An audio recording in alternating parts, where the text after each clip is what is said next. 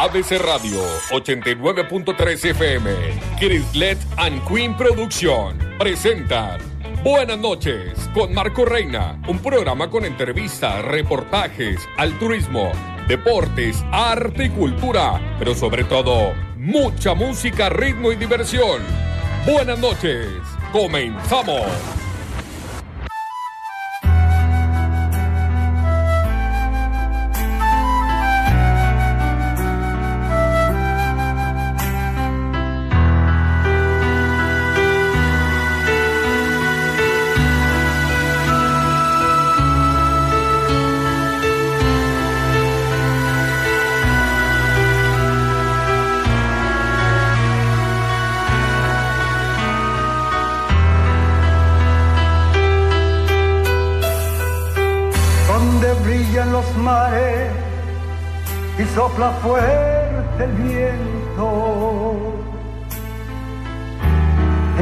Viejo balcón frente al golfo de Sorrento, un hombre abraza a una mujer sin contener el llanto. Se despide una vez más y vuelve a empezar el canto. Te quiero tanto,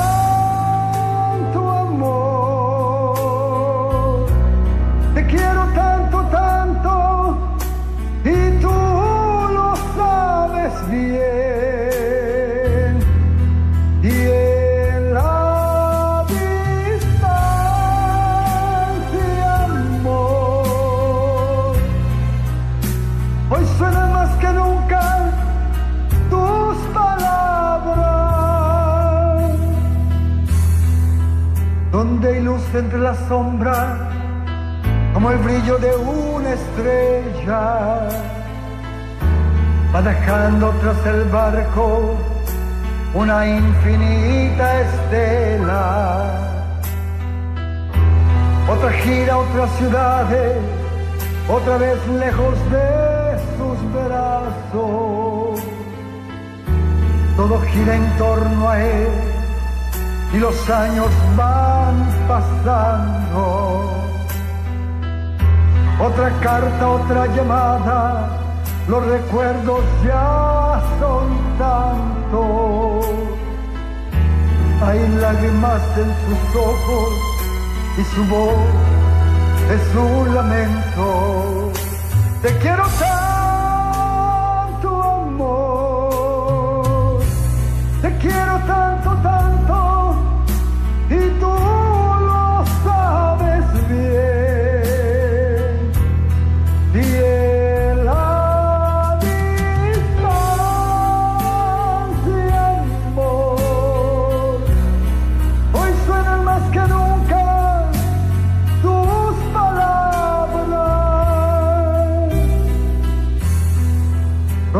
Llegará a su tierra, a su patria tan querida.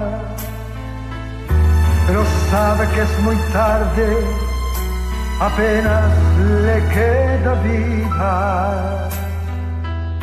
Toda su fuerza y su energía se la ha dejado América.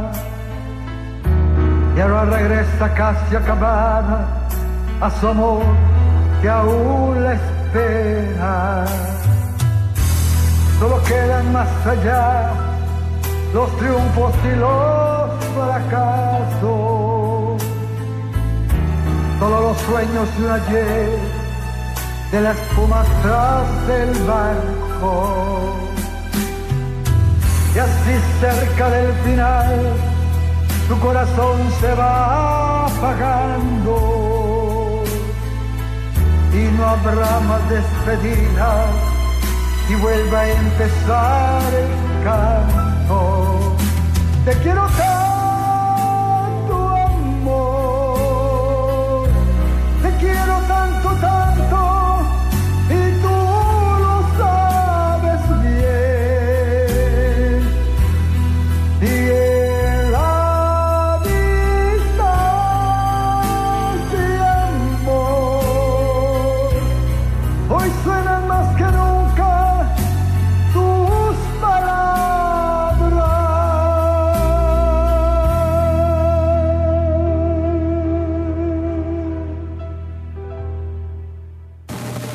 bien, Juan Antonio, buenas noches. Buenas noches. Buenas noches, este Marco, tema. ¿A quién se le dedicas? Sí, eh, fíjate que es un tema de- del cantautor italiano Lucio Dalla. Eh, Caruso se llama la canción y fue una petición de dos grandes amigos, este, el ingeniero César Ramírez y eh, el licenciado Jorge Rangel también, grandes amigos. Oye, estoy nervioso porque está jugando la Jaiba Brava. Así, así es, está jugando la Jaiba, esperemos, esperemos que gane. Hay un empate hasta todas el momento, vibras, ¿no? Hasta ahorita sí es un empate. Licenciada Teo del Ángel, buenas noches. Buenas noches, aquí estamos de nuevo, muchas gracias. Le va la Jaiba, por supuesto. Ah, claro. Excelente. Eduardo, ¿Qué tal? Muy buenas noches. ¿tu pronóstico, Eduardo? Mi pronóstico de fútbol. De fútbol, porque ahorita vas a dar el pronóstico del tiempo. Eh, soy malo para los pronósticos de fútbol, pero esperemos que gane la Jaiba, ¿no? Creo que ya es justo y necesario. Claro. Ahora sí el pronóstico del tiempo, porque pues hay que sacar ya los abrigos o qué hay que hacer en estas Eh, fechas. pues para quienes son un poco friolentos, sí, bajamos a 15 grados a partir de mañana. Sin embargo, desde esta, bueno, ya unas 2-3 horas empiezan los cambios atmosféricos, algunas precipitaciones eh, ligeras a moderadas, posibles tormentas eléctricas y pues ya mañana, hoy tuvimos 28 grados centígrados, ya mañana la máxima será de 21-22 grados centígrados. Disfruten el fresquecito mañana y el lunes porque todavía tendremos 22 grados, martes 24 y a partir de miércoles, jueves y viernes hasta 28 grados centígrados. Eso es precisión, de veras. ¿Cómo te pueden seguir, Eduardo? Platícale a los amigos del público. En Facebook estamos como La Visión del Tiempo, www.facebook diagonal La Visión del Tiempo. Saludo a nuestro amigo Saturnino Larrondo, uno de los egresados la primera generación de comunicación de la UAT. Ya 40 años, Saturnino. Así es. Eh, En esta noche le agradezco a Marco Reina y a todos sus auditores por esta invitación a su programa Buenas noches en ABC Radio Tampico. Excelente. Y hoy tendremos aquí en el estudio y precisamente eh, pues será motivo de reflexión y gran orgullo. eh, Teo Venegas, gran periodista, quien compartimos micrófonos en el Canal 9, después Canal 26, hace ya algunos años y con gran experiencia. Y también, bueno, hemos invitado, y estará con nosotros, y está aquí presente, Luis Fernando Castillo, fotoperiodista, profesor, investigador, y nos va a hablar de sus tres pasiones, muy importantes sobre todo porque hay muchas cosas que comentar de la fotografía, pero también de la investigación y precisamente cómo han sido los procesos ahora que ya eh, tenemos la era digital, cómo ha pasado la fotografía a la era digital, los inicios y ellos tienen mucha, mucha experiencia. Y también vamos a hablar de cómics, amigos. Pablo Torres Violante, escritor y creativo, el cómics Félix, eh, precisamente fue finalista del certamen novela gráfica Pura Fortaleza en su edición 2020 y lo dedica a la memoria de su tío Nicolás Violante. Un trabajo muy interesante, él nos va a platicar y tendremos una llamada precisamente de Luis Quijano, amigo de Pablo Violante, que vamos a tener una llamada en el transcurso del programa, así es que iremos platicando de todo esto. Y prometimos que si la Jaiba Brava gana, ¿qué vamos a hacer, Juan Ah, sí, Antonio? Prometimos quitarnos la camisa y la corbata fuera. Esperamos que. Oye, ya, ya hay un mensaje, un mensaje subliminal. A ver, producción, ya están. Este, creo que son del Atlante. Del Atlante ya se cayó una esfera o qué sucedió. Yo creo que ya, me, yo creo que ya metió gol. Ah, hay que, hay que echarle la culpa a Paco, mira Paco. Un duende. Ese es un duende, Es un pero son duende. duendes buenos, ¿El ¿no? duende Federico? El duende Federico. Es que más, nada más dijimos camisas afuera y, y se cayó el duende. Pues es que nos están exigiendo. Oye, pues hay que cumplir, no voy a hacer que se caiga el pinito. No, de una vez, hermano. De una vez, de una vez, de una vez. Eso, Ya, ya, ese es un aviso. Y ahorita cantas, Juan Antonio. Sí, ahorita cantamos. ¿Cuál vas a cantar, por favor? Voy a cantar En vivo, amigos. del maestro Sandro de. América, porque yo te amo. Oye, excelente, ¿no? Oye, ya nos pusimos nerviosos por ese mensaje. Y es un duende, para los amigos que nos están Es un duende, este, es un siguiendo a través de la radio, ABC Radio 89.3, aquí en el estudio de ABC Radio, un estudio muy bonito, Así que es. pues en esta época de diciembre, pues está el pinito están los adornos alusivos. Pero también hay un duende aquí que de repente al, al decir va a ganar la Jaiba Brava, Ay. como que le va la plan. Se dio una maroma de esas de tres pistas ¿no? Del es circo. que se yo buen augurio, así de que Así va a ganar. Eso significa Sí, que va a ganar sí, la Jaiba yo, creo, Brava. yo creo que sí. creo. Y si no gana, creo que el próximo sábado lo vamos a grabar el programa a las Sí. 3 de la tarde, porque este es un horario muy difícil. No, es que será 25, ¿no? Ya el próximo Así sábado. es, sí. Así es que, ¿qué sintió licenciada? Ese dio un mensaje muy emocionante. ¿qué sucede? Queremos- Sí, sí, pero bueno, sucede, pero aquí ya está la... A ve. ver, vamos a posar, Juan Con todo Antonio. el espíritu. Y, y- Con siguen narrando, narrando ¿eh? Ah, de claro, claro. Precisamente estas casacas muy bien elaboradas, Sí. con una marca de prestigio Excelente. y las vende nuestro amigo Salvador Amor. Saludar, amor. Toda su familia se ha dedicado a la venta. Desde hace muchos años. Casa Amor y después Deportes Amor. Así es que, lúcela, Juan Antonio, mira, posa No, para ¿cómo la no? cámara. Claro, claro. Está que sí. Avi, Claro que Avi sí. Ábalos, experta en redes sociales y también precisamente en todo lo que tiene que ver con fotografía. Y creo que esa camisa no era morada, pero agarró ese tono morado por algo que está sucediendo aquí en el estudio. Y esta es la tradicional, Sí. la que tiene Juan Antonio, amigos, vamos a es. narrar, es negro con Sí. vivos amarillos, que recuerdan al Tampico Madero, cuando jugó el Ciudad Madero, también, que eran los colores de Sí. los orineros de Los Ciudad Madero. Y esto es de la. Jaiba Brava, los es. colores azul, celeste y blanco, así es que, albiceleste, así que, con permiso, señor Duende. El número telefónico de Salvador Amor. Adelante, por los amigos que quieran eh, Sí. conseguir las casacas de una Sí, vez. Es, es- el número telefónico de Salvador Amor es el, el 833-267-4980. Lo Lo voy a repetir, por favor. 833-267-4980 para la venta de camisetas, ahí están, y son bastantes. Porque va a ganar la. Jaiba Brava. Pero también saludados a, la- a los amigos del Atlante. O sea, Sí, claro, que, un saludo como para los de periodistas, Atlante pues, también, cómo no. eh, claro, ser imparcial Que gane el mejor. el Así mejor. es. Tenemos un minuto antes de irnos a este corte comercial. y tenemos aquí en el estudio precisamente trabajos licenciados que han, en- han, elaborado. En este caso, niños con autismo. Estamos hablando de Dani, mi nieto, que elabora este tipo de trabajos bonito. para que los observe. Y en las calles nos hemos encontrado algunos abuelitos eh, que se dedican a la carpintería y venden estos productos. Les vamos a pedir que por favor, si usted tiene la oportunidad de comprarles a esos abuelitos que están allá por la colonia Talleres, miren, ellos son carpinteros y los dan mucho, muy baratos. Oh. Eh, Esta repisa y, y esta es para herramienta. Yo lo utilizo para videocassette. Así es que si usted tiene la oportunidad, y siempre con el orgullo de nuestra bandera nacional, así que amigos, si usted tiene la oportunidad, miren en distintos rumbos, y no solo en Tampico, Madero y Altamira, yo creo que en todos los municipios siempre existe gente que trata de ganarse un peso sanamente. Y hay que apoyarlo. Totalmente. Eso es muy importante.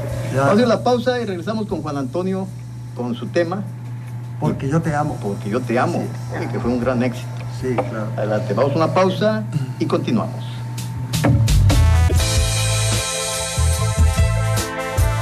Entramos ya, Paquito. Ya estamos en el estudio, estamos en vivo. Nuevamente el teléfono en cabina, Juan Antonio. Sí, claro, con todo gusto. El teléfono de cabina es el 214, con el 833-214-5139. 833-214-5139 para todos aquellos que deseen hacer una llamada. Y a los amigos que cumplen años el día de hoy o durante esta semana, que nos llamen para dedicarles algunos temas. Y hay que recordar que le debemos las mañanitas a la Virgen Así de. Guadalupe. Fuimos a orar, fuimos a rezar, fuimos a dedicarle unos temas, pero también hay que darle su lugar, ¿no? Así Porque la Virgen está los 365 días del año y las 24 horas. Así es. Así es que para los creyentes y con mucho respeto para las personas que creen en otras y lo respetamos, ¿verdad? los credos y la religión.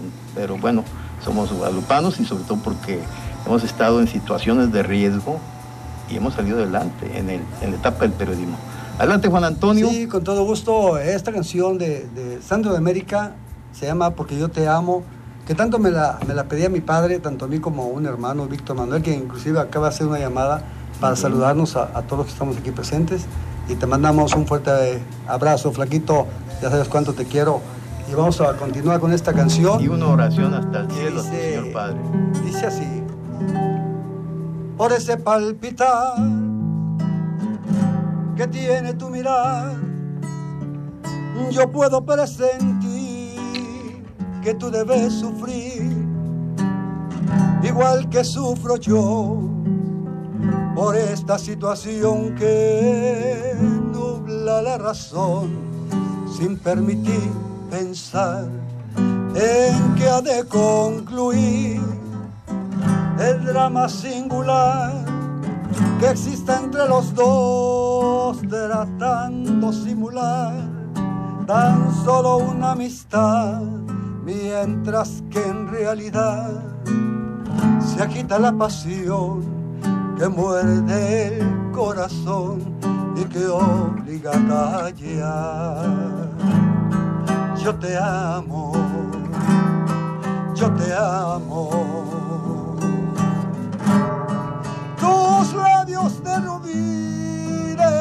De rojo carmesí, parece murmurar mil cosas sin hablar. Y yo que estoy aquí, sentado frente a ti, me siento desangrar sin poder conversar, tratando de decir, tal vez será mejor me marche yo de aquí para no vernos más. Total, que más me da? Ya sé que sufriré, pero al final tendré tranquilo el corazón y al fin podré gritar. Yo te amo, yo te amo, yo te amo por sobre todas las cosas del mundo. Rubí, de rojo carmesí, parece murmurar mil cosas sin hablar. Y yo que estoy aquí, sentado frente a ti, me siento desangrar sin poder conversar, tratando de decir tal vez será mejor me marche yo de aquí para no vernos más. Total, ¿qué más me da?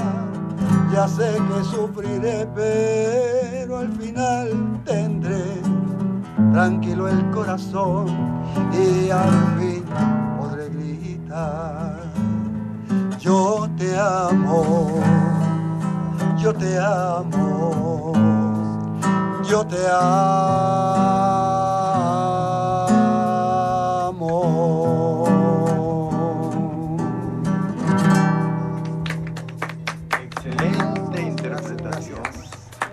Recordar muchas este, Viejos tiempos. viejos tiempos, serenatas que dimos. ¿Cómo no? Desde el Senato de 73, 74, imagínense, Sí. estábamos en la secundaria. Era muy famoso en el barrio, ahí está la prueba número 2. Y después, pues, en la preparatoria México y posteriormente en la universidad. Estuvimos estudiando leyes los dos. Así es. Y después cada quien tomó su camino. Teléfonos de contrataciones, Juan Antonio. Sí, eh, pueden llamar al número telefónico 833-318-3624, es un teléfono de un servidor y amigo Juan Antonio Hurtado, con 833-318-3624. ¿Tu Facebook?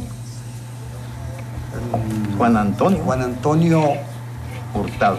Es, no, es Juan Antonio 2904 arroba gmail.com. Tu correo, este Sí. es tu correo.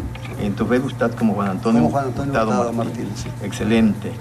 Bien, es- llega el momento en que la licenciada Teo del Ángel nos va a hablar pandemia, impacto y secuelas en la salud mental. O sea, mucho, muy importante. Así es. Pues aquí estamos para platicar sobre ese tema que ha sido muy importante en estos, pues ya, casi año y medio, ya casi Sí, dos años, ya casi sí. dos años. Este, y bueno, es bien importante para mí tocar este tema el día de hoy, porque finalmente los recursos emocionales siempre están expuestos a, a- a dificultades, ¿verdad? Para, para salir, tratar de resolverlas, ¿no? Sin embargo, en esta situación, en las circunstancias que nos ha tocado con la pandemia, esto se ha hecho mucho, mucho más complicado, puesto que no hemos podido vivir pues las dificultades de la misma manera que antes de sentirnos arropados unos con otros, el abrazo, la cercanía. Hemos pasado procesos de duelo de todo tipo, la pérdida de personas sobre todo y este y no hemos tenido esa oportunidad de despedirnos algunos y otros de acompañarnos eh, de como estamos habituados. Entonces, esto hace que nos sintamos muy desolados a veces y pues sobre todo ahorita por las fechas que se avecinan. Este, a veces eso lo va a hacer un poquito más complejo y por eso este, compartía con el licenciado y concluimos en que era un, tema de que podíamos platicar, pues para, para compartirles algunas sugerencias. Obviamente, este, a pesar de lo difícil que es eh, buscar una forma de sobrellevar las cosas de la mejor manera. Y una de las sugerencias que se les puede hacer al público, hoy escucha, que nos escucha es el hecho de rendir tributo a las personas que se nos han ido. Este, yo creo que si nos ha dolido, yo le digo luego a, mis pacientes, si nos ha dolido, pues hay que hacer que ese dolor valga, valga la pena y hacer y construir algo maravilloso con ese, con ese dolor. Entonces, eh, aquí es rendir tributo. Yo los invito a encontrar la esencia de las personas que se nos han adelantado. Nos han enseñado a a tocar, a escuchar, a, las cosas tangibles, pero nos hemos olvidado de trabajar con la esencia de las personas, para, porque al final del día eso es lo que se nos queda. Eso nadie nos lo va a arrebatar. La esencia del ser, ese siempre va a permanecer con nosotros. Y creo que ahí es donde podemos encontrar respuestas. ¿Cuál era la esencia de la persona que ha partido? ¿Qué, ¿Cuál era su misión de vida? ¿Qué era lo que más le gustaba? Y entonces nosotros encauzar en ese sentido de vida que tenía quien se nos fue, eh, construir un proyecto, generar algo en honor a esa persona. Mientras dure ese proyecto, mientras nosotros hagamos algo que simbolice a esa persona, ahí está ese ser que se fue físicamente, pero su esencia va a estar, siembra un árbol, eh, ayuda a alguna casa hogar, ve al hospital, haz algo con alguien que necesite y en esos proyectos que tú puedas generar a partir de quien se nos fue, a lo mejor a alguien le gustaba la música, bueno, pues a lo mejor compartir eh, algo de música con alguien y entonces eso va a hacer que esas personas estén aquí en su esencia. Y entonces en los procesos de duelo se viven diferente. Cuando le cambiamos ese concepto de que se nos fue, bueno, pero ¿con qué me quedé? Se fue lo físico. eso es lo que se fue. Pero la esencia de la persona sigue con nosotros. Entonces, ¿cómo la puedo volver otra vez tangible? ¿Cómo puedo volver a sentir que está aquí y canalizar ese vacío que físicamente nos deja? Bueno, ¿hacia dónde lo puedo llevar? Y entonces eso nos puede ayudar a sobrellevar toda esta situación y a cualquier situación de pérdida, bueno, pues tratar de, resignificar las cosas o reconceptuarlas en cristalizar algo que nos lleve a recordar a esta persona y decir, bueno, esto es en honor a ti, aquí te edifico, aquí te simbolizo y aquí, aquí estás. Y entonces es como toda nuestra energía o nuestro dolor canalizarlo hacia ese algo y a veces eso nos ayuda mucho. Enaltecer su recuerdo. Claro, claro. Pero cumplirlo, licenciada, porque muchas veces nos quedamos con lo que nos decían los abuelitos, los tíos, y, es muy doloroso porque eh, sucede, por ejemplo, en el caso de un servidor, fallece un tío mío en, en, Chicago, retirado del ejército, estuvo en Vietnam, él no estuvo eh, en los enfrentamientos, él, él era de los sistemas de radiocomunicación eh, no le tocó, pero vivió de cerca todo, todo lo que aconteció en Vietnam. Él se cuidaba mucho, incluso con la pandemia él no salía para nada. Y de otros que andamos en la calle por nuestra cuestión de trabajo, aquí estamos. Entonces nos duele mucho una persona que se cuidaba mucho, que estaba en casa, ya jubilado, y que no salía para nada desde hace dos años y, muere. Eso es muy difícil, Eduardo. Y, y hay que comprenderlo, ¿no? ¿Qué hacemos? Enaltecer sus recuerdos, pero cumplir con esos objetivos, ¿no? Claro, claro. De hecho, hay personas que tienen proyectos de vida o que estaban en un proyecto por hacer.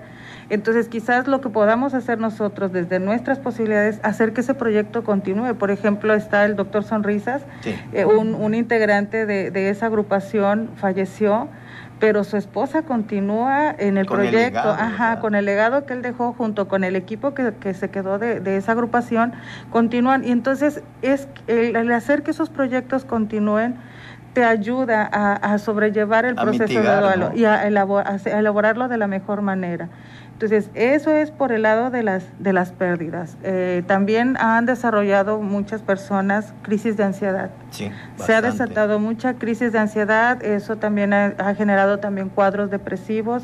Entonces aquí pues es a la familia, va, la- las recomendaciones a la familia es mantenernos cerca y algo que comentábamos la vez pasada con los abuelitos es el hecho de, de no minimizar las señales que se, que Que se envían, dan. ajá, que nos dan, pero tampoco ser invasivos, o sea, es como que guardar el justo medio, no ser invasivos y decir, ay, mira, yo también pasé por eso, o mira, este, échale ganas.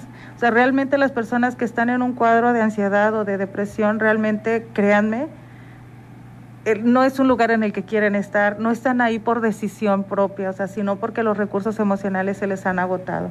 Entonces, ante esas circunstancias, es importante buscar acompañamiento profesional. Este, en algunos casos, bueno, pues es, es, este, necesario acudir también al acompañamiento eh, farmacológico. No todos los pacientes lo requieren, pero bueno, algunos sí. Pero sí es mantenernos cerca. A veces solo estar cerca ayuda. Eh, a veces no necesitamos hablar mucho, sino simplemente escuchar y acompañar, eso ayuda. Sobre todo en estas fechas este, que se agolpan las emociones y los recuerdos, el, el recuento de los, de los daños, pues es, so- es un momento y ante las circunstancias sociales que estamos viviendo y de salud, es, es importante pues simplemente mantenernos juntos, tratar de, de, estar en armonía, hacerle la llamada a lo mejor a alguien que no le has hablado, este, visitar a alguien, obviamente hay que cuidarnos con todas las medidas protocolarias, eso está comprobado que funciona. Si nosotros seguimos las medidas este, de protocolo de salud, eh, funciona para protegernos. Entonces, hacer una visita si es posible y si no, simplemente una videollamada, una llamada, un mensajito a alguien le puede cambiar la vida y el panorama completamente. Y utilizar las herramientas. Mucha gente ni se ha dado el caso que sueñan con un familiar y dice, le voy a hablar, le voy a hablar, y se pasan días, semanas, muere esa persona y luego tienen una carga tremenda, ¿no? Así es. Entonces, nuevamente viene esta parte, o sea, haz lo que tenga, lo que puedas hacer y yo creo que todos debemos de vivir preparados porque puede ser el último instante en el que estemos. claro. Entonces, vivir al máximo y tratar de, de no quedarnos con deudas. Ah, o sea, si no le has hablado a alguien que es importante para ti, háblale, si ves a alguien, salúdale. Este, las cosas pasan en un segundo, Y entonces perdonar, es ¿no? Sobre todo. Perdonar. Sí, perdonar es bien importante, es un proceso algo complejo, pero es sumamente importante porque finalmente cuando logramos perdonar es la carga se deshace. Sí. Entonces te liberas realmente alivio de ah, es corazón la mente, ¿no? Totalmente, y eso te aligera la carga y, y es como si abrieran las puertas a muchas cosas bonitas que, que, te- que tiene la vida y que ahí están y que por no ejercer ese proceso de perdón no las puedes disfrutar, no las puedes disfrutar, tus sentidos se cierran y entonces te pierdes de muchas cosas, muchas oportunidades, inclusive para relacionarte, para resolver otros problemas, otras dificultades. Entonces, es, un, es una cuestión de, de diálogo interno, de reflexión y de, y de buscar. A veces son situaciones que, que sí tienen solución, pero nos quedamos atascados en, esa, en el conflicto y a veces necesitamos ay, echarnos un clavadito al interior Claro. para poder resolverlo y, no- y reflexionar en, en valorar, en, yo creo que en, en poner en la balanza, ¿verdad? Sí. ¿Qué tanto estoy perdiendo con esto y qué tanto estoy ganando? Y a veces es más la pérdida que la ganancia de, en el estarnos manteniendo en esa situación. Mucha gente antes se, se- se negaba a acudir cuando le recomendaban acudir pues, con especialistas, con los psicólogos, argumentando otras situaciones, ¿no? Pero ya cada día hay más confianza y, y sobre todo que, que hay que hacerlo, ¿no? Como acudimos con un odontólogo cuando tenemos un problema dental, con un médico general cuando tenemos algún padecimiento, así es la cuestión mental. Definitivamente, este, y aún hoy día eh, obviamente ha avanzado más la apertura para poder recibir los, eh, los servicios psicológicos, pero sin embargo todavía llega, llegan pacientes pensando es que es que pues no estoy loco. Sí, es lo primero que dicen. Ajá, o sea, es que no con todo respeto con las personas que tienen algún padecimiento. Licenciada, ¿Cómo podemos contactar con ustedes? Redes sociales, su teléfono. Muy bien, este, me pueden contactar al teléfono 833-148-3065 y en redes eh, me encuentran como CIMA, que es el, nombre del consultorio, eh, servicios este, de psicología integral, ahí nos pueden encontrar en redes. Le agradecemos su visita y como siempre la esperamos la próxima semana. No sé si vamos a grabar el programa porque es 25, eh, siempre lo hemos hecho en vivo, pero a lo mejor vía telefónica, para que esté con su familia. Creo que el único que voy a venir ese día soy yo. Pero lo acompañaremos desde la distancia. Paquito Peña y Avi, también Karen. Pero les vamos a hablar, muchachos. Claro que sí. Nos guardan tamalitos, por favor. Vamos a una pausa y tendremos una llamada a Río Bravo con un luchador. Es el Capitán Fuego, es luchador. Trabaja en el cuerpo de bomberos de Río Bravo e imparte, él es experto en artes marciales y da clases a los policías. Vamos a una llamada con él. Así es que estaremos. Una pues Felices fiestas a todos. Felices fiestas, feliz Navidad, pero sobre todo buena noche en armonía con la familia y los amigos y no se olviden de los vecinos y también proteger a los animalitos, ah, no utilizar tanta pirotecnia porque hay animalitos, perritos que fallecen, ¿no? Claro, y además los, los, las personas con autismo también, son muy, hay, hay, algunos que son hipersensibles a, a las detonaciones o a, los ruidos, entonces los invitamos a, a ser reflexivos y a ser mesurados o evitarlo. Aparte de que podemos generar accidentes, pues hay otras personas que están enfermas. Incendio de viviendas. Vamos a una pausa y continuamos. Gracias, licenciada. Muy bien.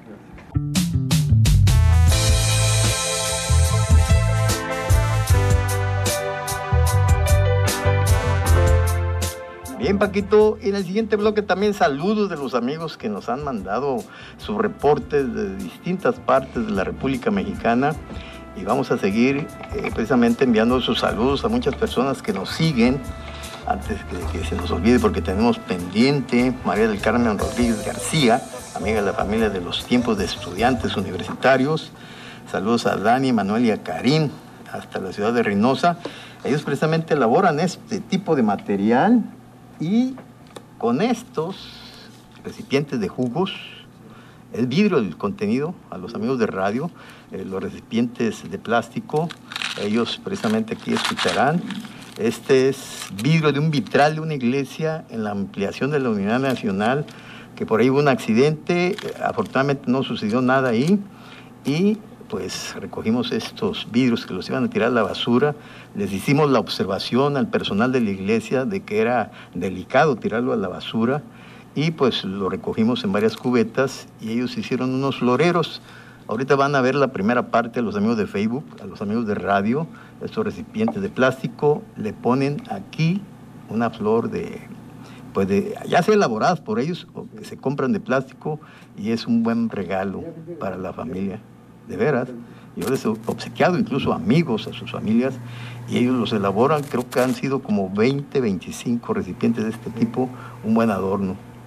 Somos ecologistas, somos ecologistas como también ustedes. Y es el momento de presentar a tres grandes amigos a quienes admiramos. Bueno, también a Saturnino porque fuimos compañeros de la universidad y es precisamente de hacer un reconocimiento porque hemos hablado mucho de la fotografía la fotografía para nosotros es sumamente importante porque hemos andado por las calles y ahora hasta con el celular, Luis Fernando. Sí, así es. Tú que eres experto en la fotografía, periodista, investigador y maestro. Buenas noches, Luis Fernando. Buenas noches, no, primeramente gracias por la invitación. La verdad es interesante estar en esta mesa y como dices, llena de amigos. Claro, también se encuentra nuestro amigo Teo Venegas, muchos años y recordamos hace unos minutos cuando Teo nos hizo los diseños de los mimos, fundadores del grupo de pantomima, Big Mimo y un servidor.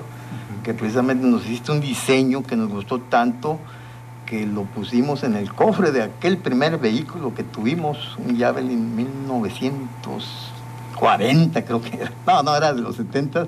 Quedó muy bonito ese diseño, Teo.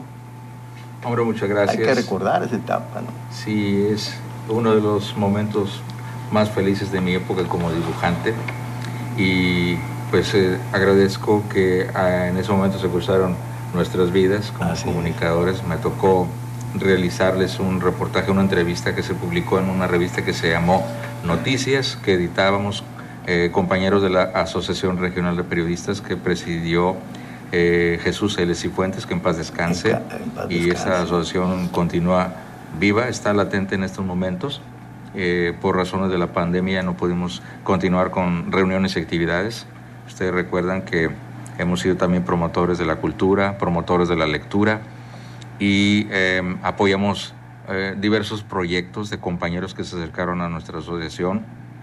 Recordamos, a, te recordamos Marco, eh, como uno de los eh, miembros activos de esta agrupación junto con Big Mimo y lo recordamos como pioneros del noticiero compacto en Canal 9 Televisión.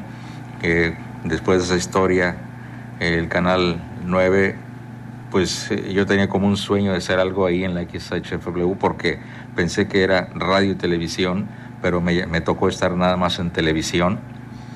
Y bueno, ahí tuve la oportunidad de compartir espacio con muchísimas personalidades, lo digo con todo el orgullo y la seguridad de que la audiencia recordará eh, ese programa que duró 21 años en Canal 9, que luego fue 26, que luego fue 10.1 y que se llamó Líneas Cruzadas. Marco, pues tú fuiste eh, invitado en varias ocasiones y enriqueciste el contenido con tu participación. Te agradezco, Teo, porque precisamente mi hija Cristi me decía allá en Reynosa, papá, todavía tienes muchas cosas que aportar.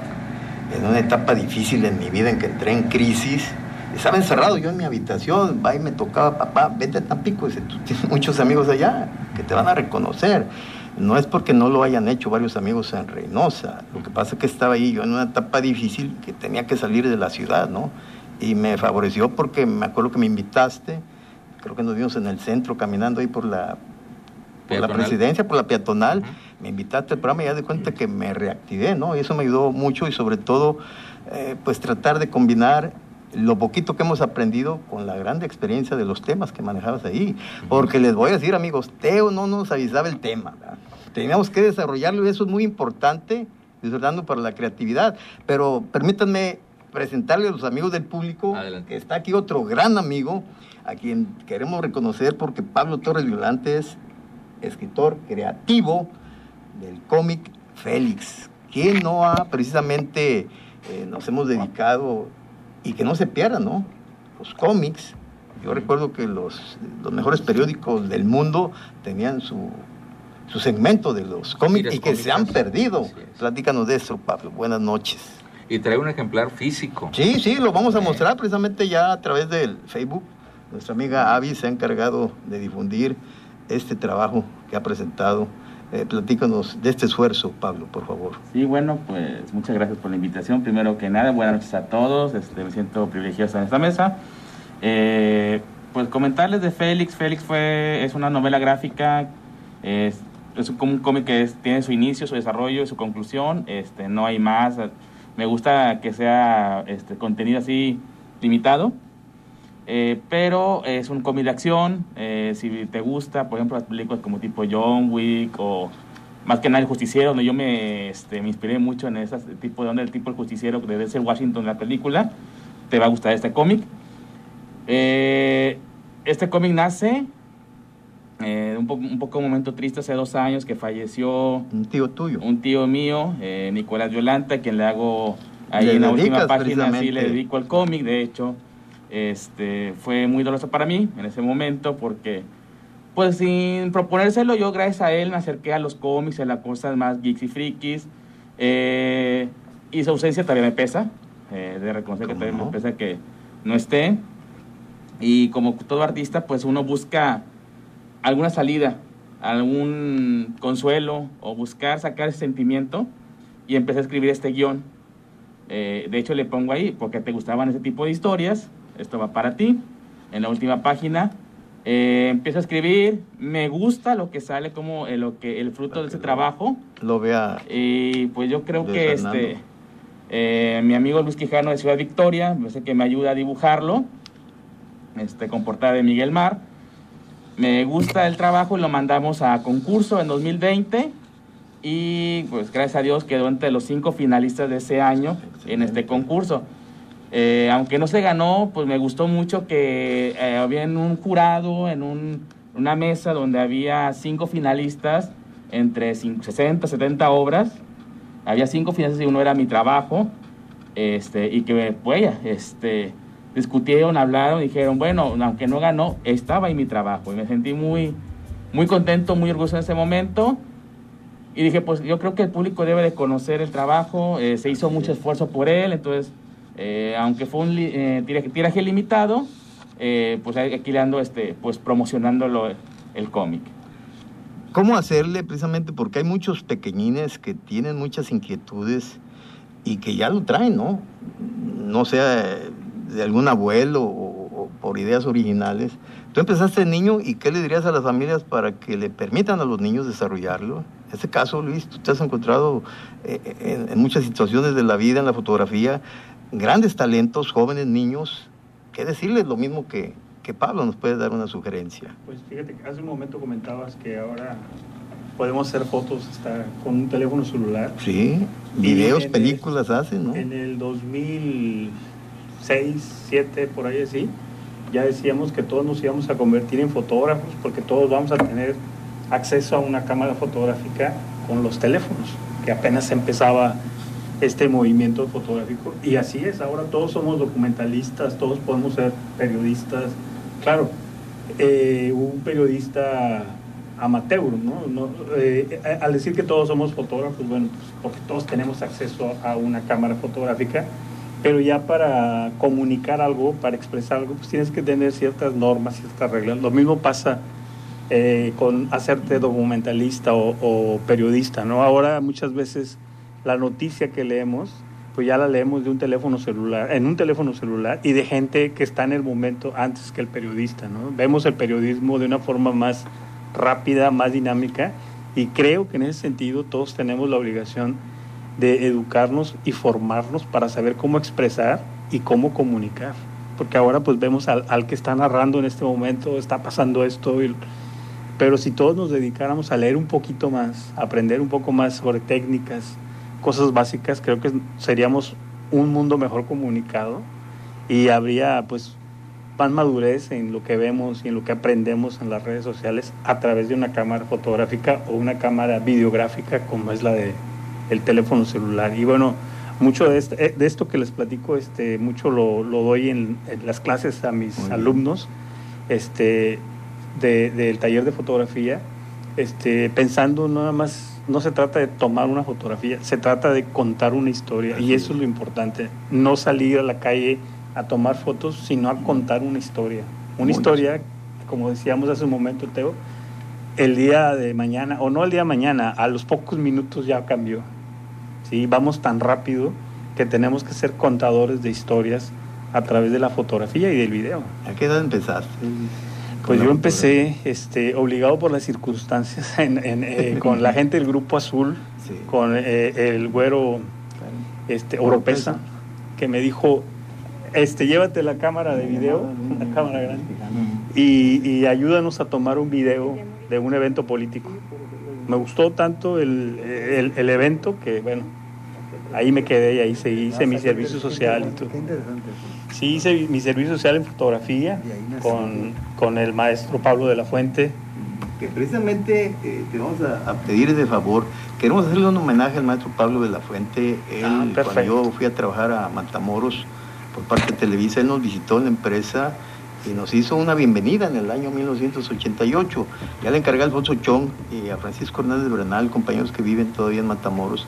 Él se iba, a ir a radicar a Broadville por el trabajo de su esposa. Sí, sí, sí. Ya debe estar retirado de la actividad este, como académico, eh, maestro de una escuela primaria. Y que lleve su nombre porque fue el primer maestro de fotografía en la facultad de Derecho, pero él ya daba clases antes en arquitectura Sí, Fíjate, o fíjate, sea, te voy a, con- te voy a contar cariño. rapidísimo una historia adelante, sobre adelante. Pablo de la Fuente. Yo, yo estaba en la primaria Blas Rodríguez y, este, y nos llamaba la atención cuando yo estaba en quinto año que el maestro de tercer año entraba a cualquier hora, de repente se le ocurría y sacaba una foto y nos contaba una historia de esa foto. Este es el elefante fulano de tal y este es un señor que tomé en tal lado y nos contaba historias de la foto. Entonces yo veía esas fotos y escuchaba al maestro gordito con unos como quevedos aquí que nos miraba y nos, y nos platicaba de una manera muy amena y eso me gustaba mucho. Pasó el tiempo, yo secundaria, prepa, llego a la universidad y el maestro de fotografía Cuéntate. era el mismo maestro que que nos enseñaba en la primaria sus fotos Sí, y eso me hizo hacer clic y este y bueno puedo presumir que fui un alumno destacado después llegaron otros maestros que algunos no duraron este yo era el asesor del taller de fotografía y luego llegó Lobato y ya con Lobato pues ya me hice el servicio social pero mi maestro de desde fotografía la primaria. desde la primaria fue Pablo de la Y a Fuente mí me tocó en la preparatoria México. en la México también y después en la universidad. Y él daba clases también en la Trevo 2, no sé si, o en la Cedillo, creo, Sí. aquí en la, en la Medina Cedillo. Y también, como no había talleres en la facultad, iba iniciando, íbamos y nos permitían los talleres de, de aquí de la, de la secundaria. y sus hijas se llamaban Mitzi y Ritzi Sí, y él decía siempre, ah, eh, la Nikon no es una cámara fotográfica, es todo un proceso, ¿no? Recordarlo. Y- yo desde niño traía mi cámara Kodak, ¿te acuerdas la Kodak Sí. del cubo, Teo? Ah, tú eres más joven, pero sí, sí, eh, escuchaste de esas. Kodak con su cubito y eran cuatro nada más. Tenías que aprovechar el momento importante si estaba oscuridad, porque nada más tenía el cubito cuatro. Y Flash. caro el rollo. Sí, sí, carísimo, ¿no? Y en luego ese... imprimir la foto. Uy, ahora... Costosa la impresión de las fotos. Bueno, por eso luego ah, nosotros platicamos de que anteriormente cuando traías una cámara eras un francotirador, Sí. porque era un tiro seguro. Ahora con las cámaras No, pues, eres un borras sicario, y millones de fotos, ¿no? Sí. Para elegir 10 fotos. Oye, yo recuerdo 500. que siempre andaba con mi camarita y todo el mundo, ya vas a salir con tu cámara, ¿no? Y ahora es muy normal, ¿no? Sí, pero ahora te la y, pasan oye, por- ¿te acuerdas que hace mucho tomaste? No la tienes por ahí. No, Sí. pues no la, no la guardé porque pues, nunca te interesó. Y, y por eso me dicen don biblioteco, porque guardo fotos que incluso tengo negativos, Sí, pues, que todavía tuve la oportunidad algunos de revelarlos. Ahorita es muy difícil encontrar quien Ya te... no hay quien te no, no, quien te revele, ¿no? te encuentras, sí hay. En Tamaulipas hay solamente una persona que revela eh, eh, manual De todo el estado. de todo el estado y ¿En está dónde aquí en Madero. En Madero. Es una Oye, es interesante, ¿no? Para... Blanco, negro y color. Blanco y negro y color. Ella Pero para invitarla, ¿no? Para platicar con ella en otro programa, que vengan que- ustedes tres porque Es un nuevamente. proceso y, este, y ella lo conserva como tal. De hecho, la acaban de invitar para el mes de julio a Barcelona a un encuentro de fotógrafos experimentales. Ahora le llaman experimentales, pero antes éramos los profesionales, todo el que revelaba. Ahora, este, como Kodak, pues los tiene bien ubicados, porque son los que consumen sus productos. Los, le- le- les pide asesoría, les pide esto, lo, lo recomienda mucho y la recomendaron para viajar a Barcelona y ya está trabajando en eso para, para irse a Barcelona. Digo, es toda una historia. No, la muy interesante. Es lo que queremos, ¿no? los Traer aquí. Estamos platicando con un fotógrafo y me viene a la memoria esos momentos eh, en los que a veces estás en reuniones en familia, en los cumpleaños y, y alguien saca el álbum, ¿verdad? Mamá o la abuelita y dice, mira, ¿te acuerdas esta foto? Y pues ahí está la foto y se ve como que el color como que se va y las fotos blanco y negro se vuelven sepia y amarillentas y como que se va la foto. Ahora la gente hace, este, se comparten las fotografías, la sacan del álbum, la digitalizan tomándole la foto a la foto y la comparten en las redes sociales y, y te da gusto ver fotos. Dices, uy, esa foto ni me acordaba. Y de ahí surgen grupos como ese del que mencioné Tampico Antiguo, Tampico Antiguo, y Tampico que también Hermoso. comparten fotos históricas de Tampico y algunas que son históricas típicas de blanco y negro y otras que son como que algún particular se las manda y las comparte y tenemos oportunidad de conocer eh, varios rincones de la ciudad gracias a esos eh, le llamamos cibernautas Pues nos ¿De qué gustaría que fueran ustedes el enlace para invitarlos aquí al programa, ¿no? Claro, Hay sí. muchas cosas que aportar. claro ¿no? que sí Y, y que a través del internet en todo el mundo. Y a ellos los siguen muchas personas que están, sobre todo en Estados Unidos y en Canadá. Sí, déjame decirles Europa, ¿no? que estoy platicando entre dos comunicólogos y por aquí había otro eh, de la Universidad Autónoma de Tamaulipas. Eh, yo me siento muy orgulloso de haber estado en la Universidad del Noreste, en donde se inició la carrera de periodismo y ciencia de la comunicación. Cuando yo entré ya era solamente ciencia de la comunicación, pero tenía materias que ahora son carreras como eran publicidad, mercadotecnia, relaciones públicas, eh, comunicación social en sí. Y, Pero bien avanzado usted, desde antes a ya estaban preparados a lo digital. Nos dieron ¿no? todo un paquete de eso. Aún no había, aún no había lo digital.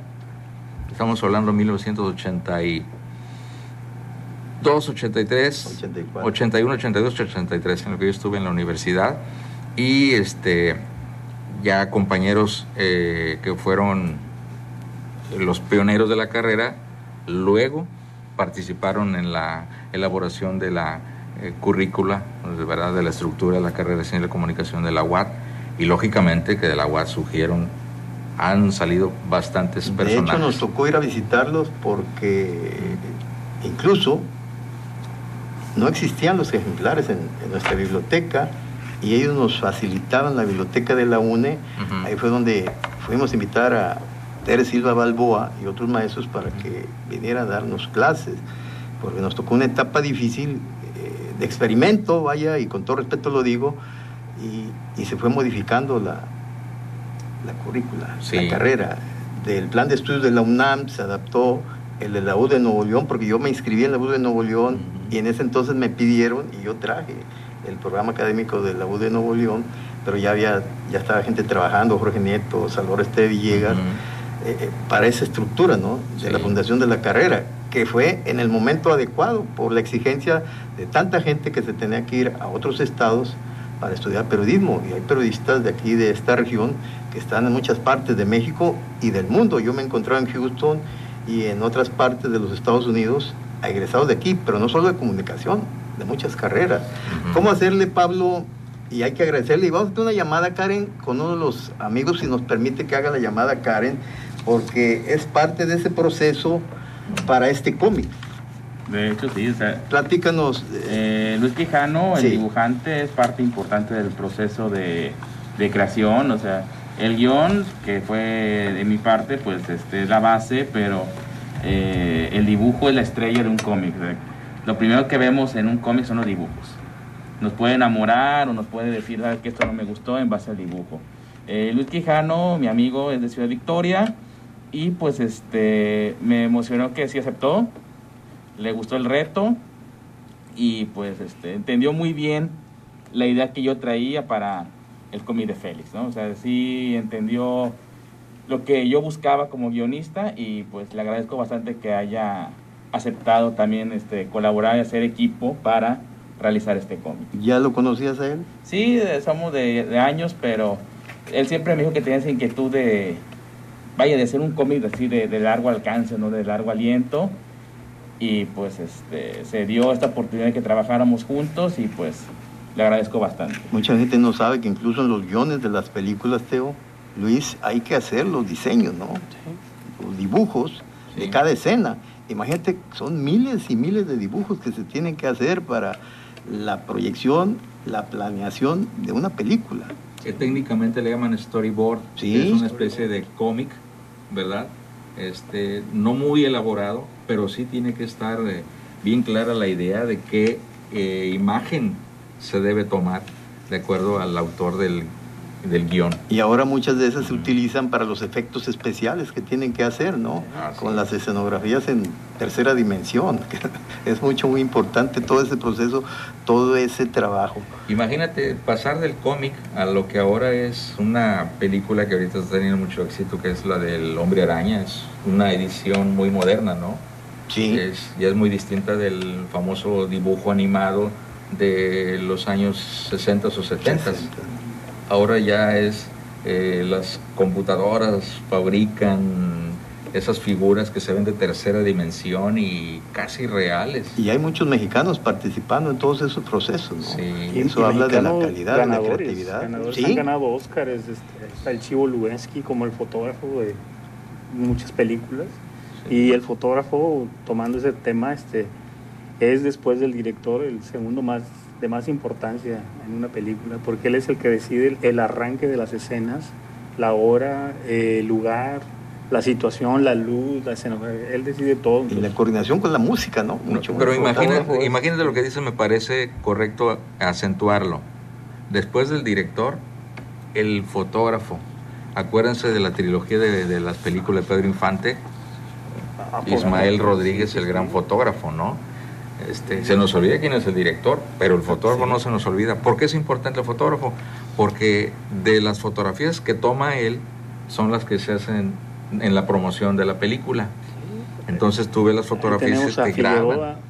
También Figueroa. La gente no se acuerda quién filmó las películas, pero todo el mundo se acuerda de los cielos de Figueroa, ah, eh, la noche de Figueroa, todo como ese fotógrafo creó toda una escuela y exportó ese método de, trabajo al mundo, porque películas rusas, alemanas, hasta de Hollywood, tomaron el ejemplo de Figueroa. Oye, usted que está visualizando esto, tus alumnos, la mayor parte son hombres, mujeres, combinas, tienes de todo tipo, Hay niños. todo, este, desde jóvenes, este, adultos, adultos mayores. ¿Y ¿Edad particulares también? sí, sí, de hecho tengo un taller este, abierto que se llama Mirada Continua y bueno, eh, hemos producido varios ganadores de concursos de fotos, de ahí han salido varios. Hoy se premió un concurso y salió una ganadora. De, con lo de la pandemia, bueno, cerramos la escuela, pero seguimos en línea con algunos y, hoy este, premiaron a un, el premio, eh, entregaron el premio del concurso Luz y Café y tuvimos una alumna ahí destacada en ese concurso, pero hay veces que hemos ganado 3, 4, 5, hasta 7 premios en, en un solo concurso. Pues queremos que nos ayudes para la convocatoria, para hacer el homenaje a Pablo de la Fuente. No, yo encantado porque siempre presumo, sobre todo para mi generación, mi generación no recuerda al maestro Pablo de la Fuente. Y yo lo recuerdo porque pues desde niño. Claro, y él, y él me decía, me dicen el miraviones porque así utilizaban los lentes. Por los quevedos que traía. Sí, y él le gustaba, ¿no? Porque así se le identificaba y lo decía uno con mucho respeto.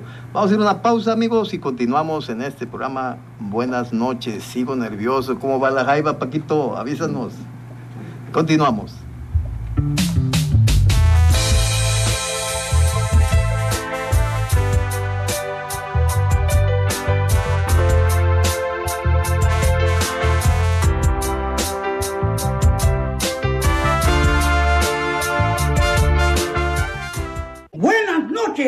Marco Reina, mi buen amigo, le deseamos lo mejor en Buenas noches con Marco Reina. Buenas noches, mi gran amigo Marco Reina, amigo de todos nosotros. Este nuevo proyecto que está iniciando, sabemos que va a ser un éxito, porque siempre usted hace programas bonitos que llegan al gusto de toda la gente. Aquí está el programa de nosotros, que usted fue el creador a usted, usted fue el que lo inventó, el mundo de los niños acá en Matamoros, en Televisa Noreste. Y por eso sabemos que este nuevo proyecto que usted tiene, Buenas noches con Marco Reina, será todo un éxito. ¿Verdad, Pincelín? Claro que sí, nuestro gran amigo Marco Reina, siempre nuestro aprecio, nuestro agradecimiento. Le deseamos mucho éxito, le deseamos lo mejor en este nuevo proyecto. A nombre de Huevolín, Pincelín, Huevolito, la familia de Huevolín. ¡Ánimo! Saludos nuestro apreciado amigo Marco Reina. Buenas noches, Marco Reina. Eh, abrazo a los amigos Huevolín y toda su familia. Les quiero platicar que ellos, payasos de tradición en la zona norte del estado, eh, surgen una granja avícola, por eso el nombre de Huevolín, payasos de circo de, de aquella época en que andaban en las colonias, ellos mismos armaban el circo, ¿no? Eh, Televisa me encomienda hacer un programa infantil y, busqué talentos y los encontré. Me llamó la atención porque como los payasos que no deben decir groserías, tratando bien al niño, no utilizando al niño para que sea el patiño, incluso hasta las piñatas los jalonean a los niños, ¿no? Ellos jamás, jamás. Este, y me llamó la atención. los adultos, ¿no? Sí, y, claro, se va perdiendo esa esencia. Actualmente ya muchos payasos, y lo digo con, con todo respeto, ya no trabajan para los niños, trabajan para los padres, para los mayores, ¿no? Con cosas de doble sentido. Ellos jamás. Son compositores, son cantantes y especialistas eh, en el trato a los niños. Y eso es mucho, muy importante. Desde 1990, enero, surge ese programa. Jamás han fallado ningún sábado. llueve, truene o relampaguee, como dice un político a nivel nacional, ahí están presentes. Tenemos una llamada del público y precisamente, no, no, no es del público, es nuestro amigo, sí, ya está por ahí. Capitán Fuego, buenas noches. ¿Qué tal? Buenas noches, mi querido amigo Marco Reina. Eh, quiero hacer un reconocimiento al Capitán Fuego porque él es gran luchador de mucha experiencia, que ha luchado en los mejores encordados. Es integrante del Cuerpo de Bomberos de Río Bravo, Tamaulipas, e instructor de diversas corporaciones. Platícanos de esa trayectoria, Capitán Fuego, y gracias por atender la llamada.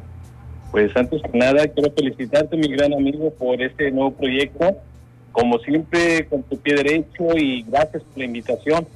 Bueno, pues sí, soy tu amigo Capitán Fuego. Bueno, mis inicios principalmente fueron dentro de la Corporación de Bomberos en Río Bravo. Este, cuando voy a subir como luchador, estábamos buscando el nombre. Bueno, capitán porque es el grado que tengo, eh, obvio de segundo comandante, pero del juego porque de ahí salí, salí de, de, bomberos y pues no tenemos otro nombre más acorde a lo que sabemos hacer. Y sí, claro, pues vamos a echarle para arriba y nos subimos como capitán juego. Oye, ¿ya cuántos años en esta actividad, tanto en bomberos como luchador, Capi? Mira, en bomberos tengo una trayectoria más de, yo te puedo decir, 20 años. Como, como luchador y como peleador tengo ya más de 35 años de carrera y pues todavía seguimos adelante. Este, pues en lo que podamos, pues, bajo la capacitación que tenemos, aprovechamos para ayudarles a los jóvenes que quieren ser del cuerpo de bomberos, así como de las corporaciones de salvamento y voluntarios. La corporación realiza muchas actividades altruistas, independientemente de su función, que siempre están arriesgando la vida. Ustedes, eh, como organización, llevan beneficios a muchos sectores. Platícanos también de esa etapa, capitán. Sí, mira, eh, se trata que la comunidad esté tranquila, que esté bien, y sobre todo por las temporadas como se van viniendo, te van dando recomendaciones en protección civil. Esto quiere decir más que nada que deben de tomar las medidas que son pertinentes para evitar algún incidente, accidente o un, un acontecimiento que pueda afectar a la misma población.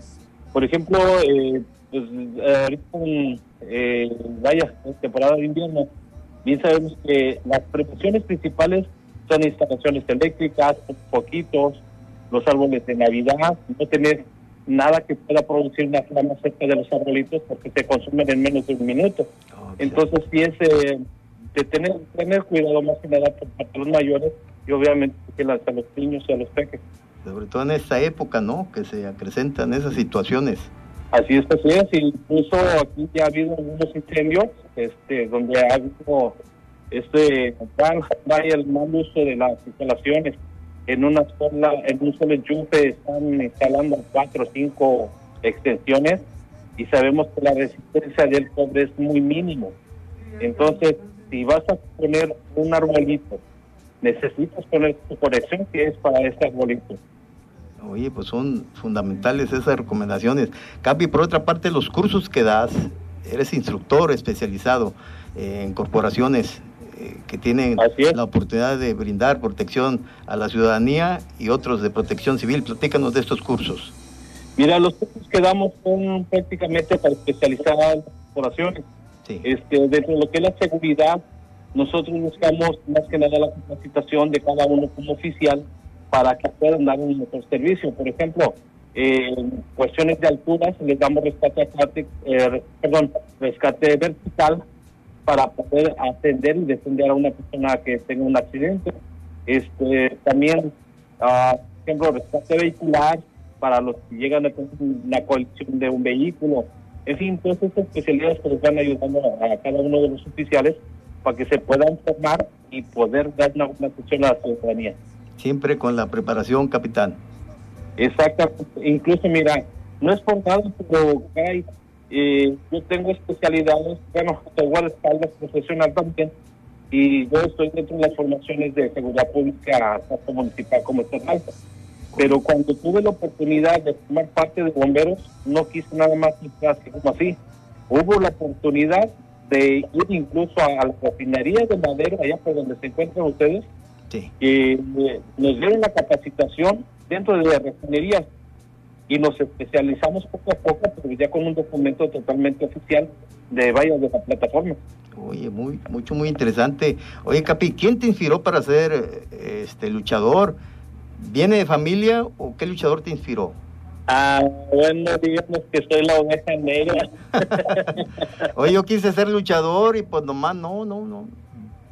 Se necesita mucho carácter y hay, disciplina. Hay oportunidad, ¿no? Hay oportunidad. Mira, eh, bueno, yo soy originario de la Ciudad de México. Sí. Y como has de saber, es una de grandes luchadores y obviamente centro de atención eh, del pancracio. Sí. Y pues cuando era niño mi padre me llegó a llevar a la Arena Coliseo, a la Cuatro Caminos y a eh, Arena Guadalajara. Ah, muy bien. Este, ahí hubo la inquietud, incluso cuando entré al kinder, no me vas a creer en lo que mi mamá me estaba escribiendo, a un lado había un gimnasio donde había un cuadrilátero y entrenaban mujeres, luchadores. Ahí conocí a la señora Irma, este, a Lola, en fin, hasta Marta Villalobos, que las conocí en ese gimnasio. Y pues yo empecé con la lucha libre y ya cuando llegué aquí al norte, hubo una oportunidad de entrenar, pues le echamos ganas y pues para adelante. Y como Capitán Fuego, pues como comentaste cuánto tiempo tengo, desde que hubo la oportunidad de subir al ring, estamos hablando que ya cumplimos prácticamente, prácticamente 13 años con este personaje que nos ha dado muchas, muchas cosas muy buenas. Tenemos el compromiso de invitarte aquí a Tampico, Capi, y nos quedamos en suspenso con el proyecto en televisión, pero él nos sigue mandando los mensajes para los niños y los vamos a transmitir a, a- a través de Facebook. Mucho, muy interesante y sobre todo agradecerte esa confianza que tienes con los amigos de aquí del sur de Tamaulipas. Capi, un abrazo. Oye, ¿a qué edad los niños pueden empezar? Mira, los niños pueden entrenar a partir de los 7, 8, 9 años en adelante. Este, más pequeños, bueno, pueden hacer ejercicio, pero no meterse tan de lleno, porque obviamente sus huesitos son un poquito más, más débiles. Tienen que ir fortaleciendo. E incluso, bueno, espero no cometer ahí meter un gol, pero hay una, una escuela de lucha libre. Pues dila, por Capi, dila. ¿Perdón? Dilo, el gol, no, no, no importa, adelante. Por parte del profe Escudero de la Muerte, Sí. que es un gran profesor ahí en Tampico, Madrid, Altamira, de la EMLL. Ok.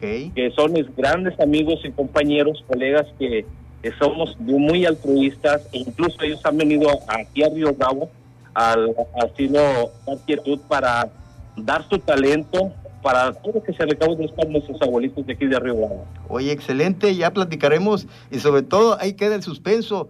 Yo no me, me fui a la lucha libre, pero por el bullying de compañeros grandotes que había en la primaria, en el kinder, pues me metí al box, pero escondidas porque en la casa no me dejaban.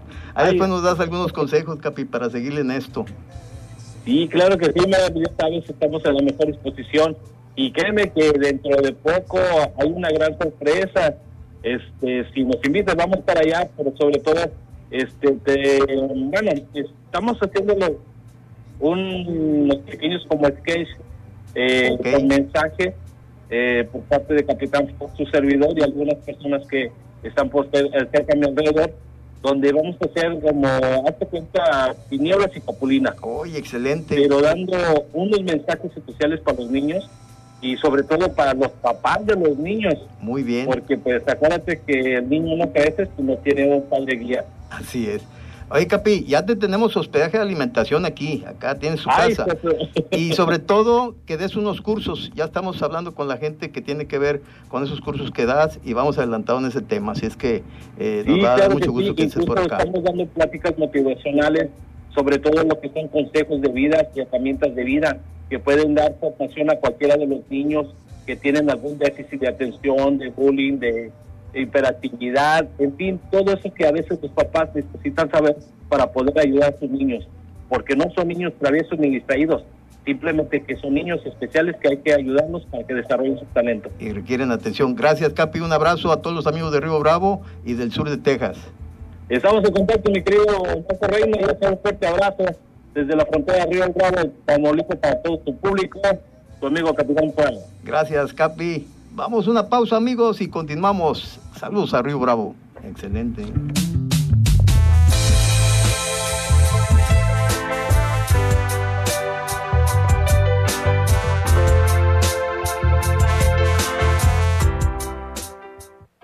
Ya regresamos Sigue con nosotros porque aún tenemos más sorpresas, música y mucho ritmo.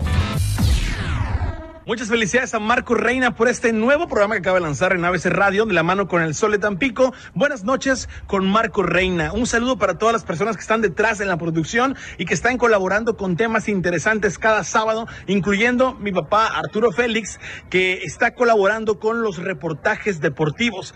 Un saludo para todos ustedes y entreguen todo como siempre lo han hecho. Muchas bendiciones, la mejor de las vibras y que todo salga excelente. Con mucho cariño, su amigo Arturo Félix Jr. Arturo Félix Anastasio, Arturo Félix, su señor padre. En estos momentos está en una reunión porque Mauricio Pimentel, su director de deportes, eh, creo que se va a Victoria, a la titularidad o a otro puesto. Así es que están en una reunión muy importante, despedida de Mauricio que se va a Ciudad Victoria por parte de la Universidad Autónoma de Tamaulipas del área de deportes. Y hablando de deportes, estamos un poco tristes, pero como dijo Pablo, hay que estar en las buenas y en las malas. Pierde la Jaiba Brava 3 a 0 contra el Atlante, un digno, un digno rival. Pablo, este resultado, estamos tristes, pero sabemos que en el fútbol se gana y se pierde, a veces se empata, pero ya en una final, pues caray, triste. Duele, mucho, pero digo, llegamos a la final.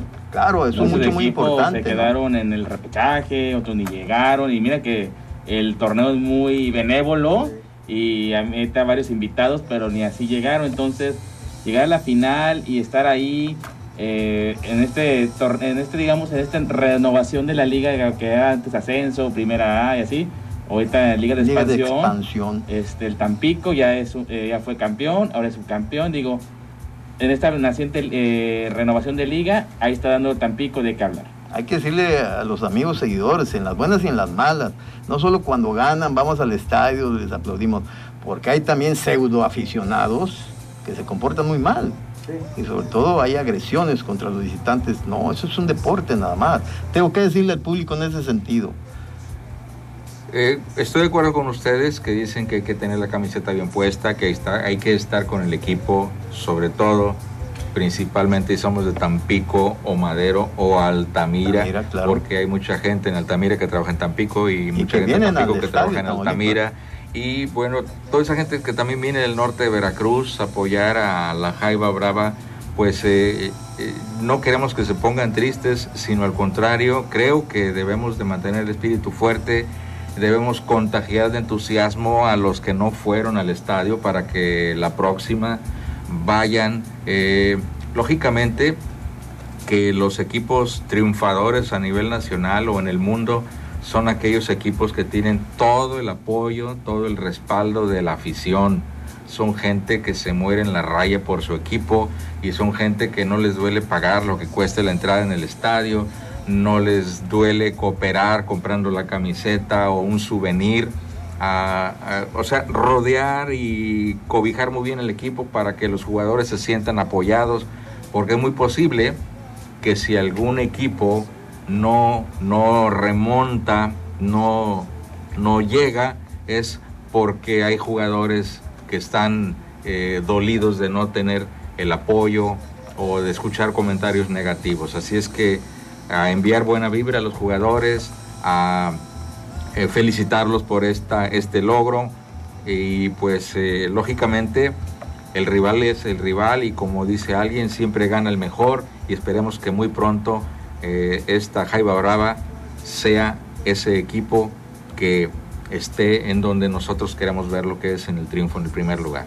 y adelante. Nos recuerdan la etapa de Sergio Lira, de... el hueso. Este, oye, sí, cuando íbamos al, al Estadio Tamaulipas era divertirnos, ¿no? Sí. Y sobre todo, no era el sueldo, no era el sueldo. Ellos jugaban por la playera, por la camiseta. La pasión con que jugaban. El Choco Hernández. Así es. Oye, y, también la combinación de extranjeros, ¿no? Que se acoplaron muy bien. Pero ver al Panchillo Fernández, caray, o sea. ¿Cómo se llama el que vino de Tamiagua? Sergio Lira. Sergio Lira, imagínate, es una figura internacional. Todavía se le recuerda con cariño entonces quiere decir que en esta región eh, debe haber algunos elementos que logren recuperar esos años de gloria de aquel Tampico Madero. Yo recuerdo que después de los partidos de fútbol se quedaba Carlos Reynoso a trabajar con aquel joven Galindo y él lo fogueó. que es uno de los mejores cracks, que después tuvo un problema de salud, pero terminando el partido profesional contra cualquier equipo, salía a la cancha solo ellos dos. Y decía los penaltis, los tiros de esquina, pues estamos hablando de Carlos Reynoso, con gran experiencia. Luis, ¿qué decirle al público, sobre todo estar en las buenas y en las malas? Pues eso principalmente, ¿no? Este, aquí en Tampico ahora sí que hay una afición, siempre la ha habido, de seguidores del equipo. El Tampico como tal tiene su identidad, sus seguidores, pero también está la otra parte, ¿no? El llamado Villamelón, que nada más va cuando gana. Sí, eso hay Y eso le perjudica al equipo, digo tenemos que sentirnos orgullosos de, que este equipo porta nuestro nombre, Tampico, Madero, y siempre en cada torneo han hecho un esfuerzo, este, ya han sido campeones y son recuerdos que, se quedan para siempre en, la memoria de la ciudad. Entonces yo creo que a los que les guste o no les guste el fútbol, tenemos que apoyar al equipo y apoyarlo con ir, porque aparte el ir al estadio es ir a vivir un ambiente que no se vive en ningún, otro deporte. Es. una, es una fiesta y la verdad que a mí me da gusto ver en internet la gente que sube su foto con su familia en, el, la grada. Eh, eh, el ambiente familiar. El ambiente que, se vive. Una etapa difícil en que no había un comportamiento adecuado de las barras, ¿no? afortunadamente y que se tuvo que calmar eso, ¿no? Pero, Erradicarlo. Pero pues sí, ha regresado poco a poco y yo creo que tenemos que seguirnos sumando a este esfuerzo porque es el único equipo profesional que tenemos en todos los deportes, el, fútbol. Este, y, tal vez nos guste o no, pero pues tenemos que ser solidarios con, con un equipo como el que tenemos. Oye, y, en la fotografía deportiva, ¿es difícil la, fotografía deportiva? Fíjate que... El movimiento del balón, las escenas. Es difícil, pero yo tuve la oportunidad de jugar fútbol americano con los los búhos. Búhos legendarios. Saludos a todos los búhos que en enero cumplen. Pues, sí, no, no, tenemos este, la reunión. años. Sí, la reunión anual, pero jugar americano me enseñó mucho a leer la mirada del contrario. Muy bien. Estabas analizando hacia dónde veía y a engañar y todo eso. Y así la fotografía. Y en la fotografía, a mí me tocó ganar dos premios de fotografía con, con fotos de fútbol. Quiero aclarar una cosa el fútbol no es mi, no es mi máximo. No es tu fuerte. nunca fue mi fuerte y nunca lo practiqué y de hecho a veces no me llegó a gustar, pero me mandaban a cubrir el... Y tenías eh, que sacar esa responsabilidad. Entonces eh, lo que yo hacía es este, ver la mirada del jugador. Y lograba captar las escenas de los remates, de los goles, de todo. Casi siempre regresaba con un gol capturado porque es la mirada y la, intención en la mirada del jugador. Ves hacia dónde va la, bola y quién es el que está aquí y pum, hacíamos buenas fotos. Y me tocó la campaña aquella de que eh, cuando Tampico subió eh, eh, en el noventa y tantos me parece, no, no recuerdo la fecha con 94, ¿no? 94, que estuvo René Mendieta, me tocó toda esa temporada con ellos y la verdad que ahí me apasioné de, del equipo y me, desde entonces me puse la camiseta de la Jaiba Brava. Vamos a ir a una pausa y vamos a regresar con otro tema de Juan Antonio. ¿Qué tema, tiene preparado, Juan? Tenemos un tema de, Andrés Cepeda. Por ahí ahorita diremos el título de la canción. Teo lo dedica a su esposa que está, precisamente nos acompaña aquí y al final nos va a tomar una fotografía. ¿Alguno de ustedes quiere dedicar este tema de nuestro amigo? Pues, digo, aprovechando, ¿no? Claro, este, claro. Aprovechando el viaje. ¿A tu eh, esposa? A mi esposa, Amelia Cortés Ortiz, que Miren, que yo cuando yo era joven y... Todavía estás joven. Este, bien acá, bien rebelde, bien rock. Dije, nunca voy a casar, no, nunca voy a tener hijos. Y ahorita tengo una bella esposa de la cual estoy enamorado. Y tengo un hijo de cuatro años. Cuatro años. De cuatro años y uno que Dios quiere bien en camino. Así que... excelente, felicidades. Este, me siento muy contento. Un abrazo para mi familia que son el motor de mi vida. Eso es mucho, muy importante. Marcos, si me dan oportunidad rápidamente de decir que le dedico este tema no nos, no nos quiere decir qué tema es, pero este, así como venga, le quiero dedicar este tema a mi esposa, María Cristina Castillo de Venegas. Es una romántica. Eh, porque este día 20 estaremos cumpliendo 33 años de feliz matrimonio y es, es este, una historia de amor que empezó y no ha terminado. Vamos a una pausa porque Paquito nos está indicando, hay que cumplir con los compromisos comerciales y tendremos una opinión de nuestro amigo Saturnino Larrondo, no de fútbol, sino de lo que está haciendo como periodista. Así es. Continuamos. Buenas noches. Marcos Reina, mi gran amigo, licenciado en Ciencia de la Comunicación, colega, Eres un gran eh, comunicólogo, un gran personaje dentro de lo que es la, la comunicación y creo, quiero felicitarte por tu nuevo proyecto. Sabes que tienes mi respeto y mi admiración. Eres un personaje que tiene toda la capacidad para donde quiera que se te invite, vas a dar siempre el 100. Felicidades, mi amigo Marcos.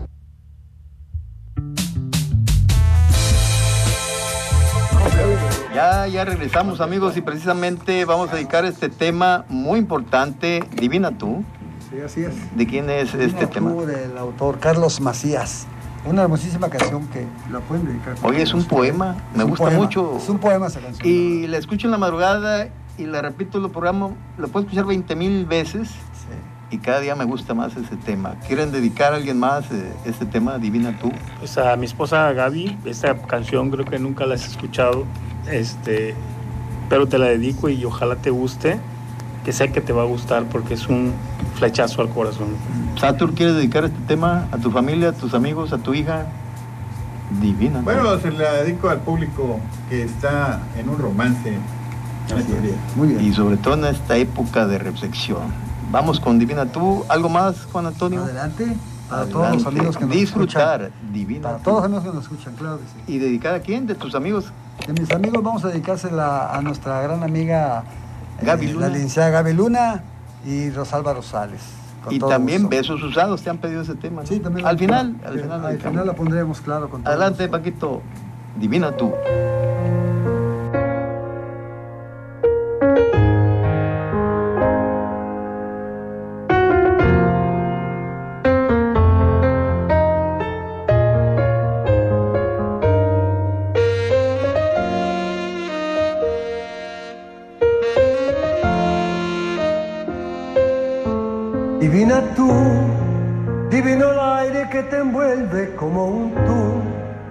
Iba bordando entre tu pelo la virtud de ser un sueño que me abraza con su luz. Divina tú y tu sonrisa que ilumina mi camino, tan cercano con espinas, con historias, con heridas que sanaron. Cuando apareciste tú, divina tú, con tu mirada envuelta en magia que da paz, como la luna que te sigue mientras vas, llena de flores que perfuman tu andar. Divina tú que apareciste cuando menos lo esperaba, cuando nadie me miraba y era solo una ilusión, y era solo una ilusión poder hallarte,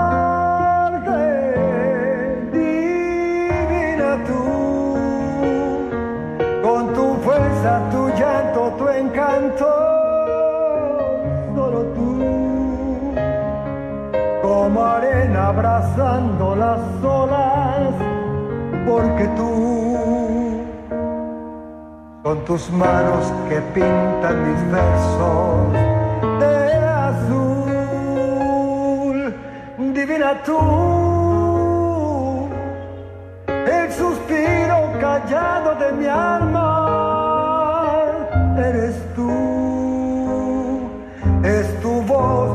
canción más amada, y es que tú, cuando Dios me mandó algún milagro,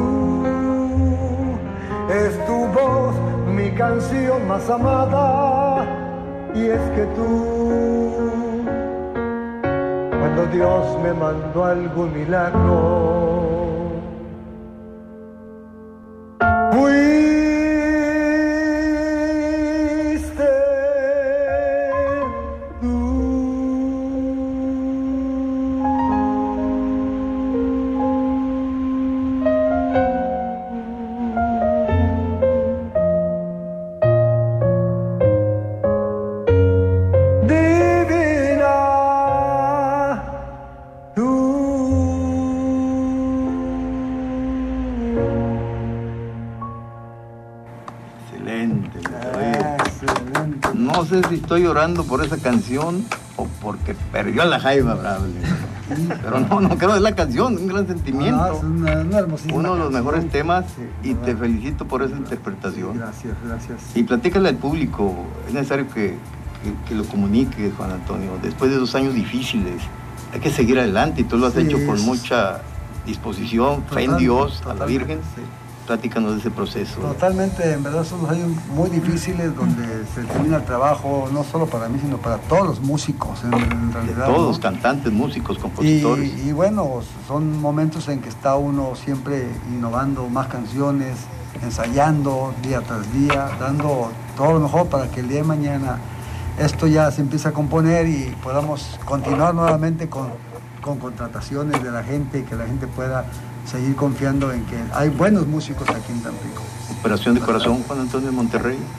¿Qué fue? Sí, fue una cirugía en el 2006 que me hicieron de, de- corazón abierto y bueno, pues sa- salí exitoso afortunadamente.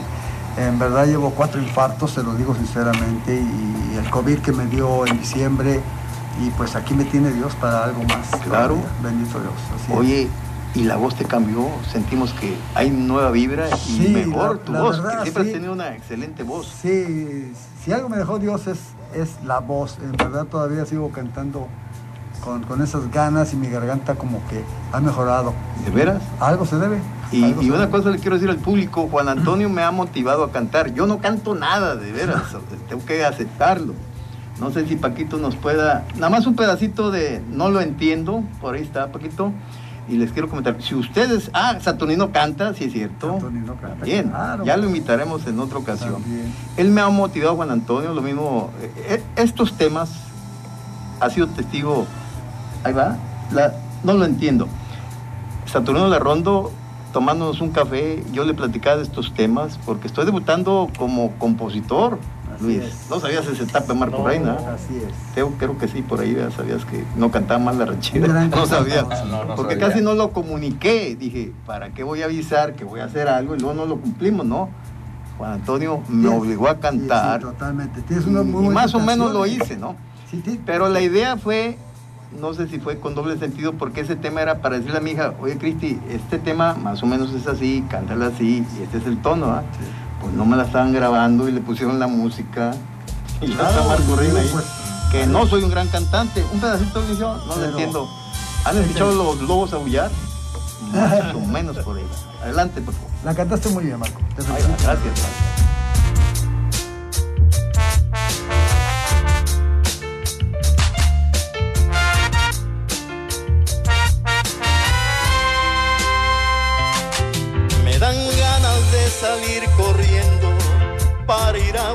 Pero te fuiste muy a prisa y lejos y no hay manera de localizarte. Ni una carta, ni llamada, ni un mensaje. Solo hay vacío en la casa que dejaste.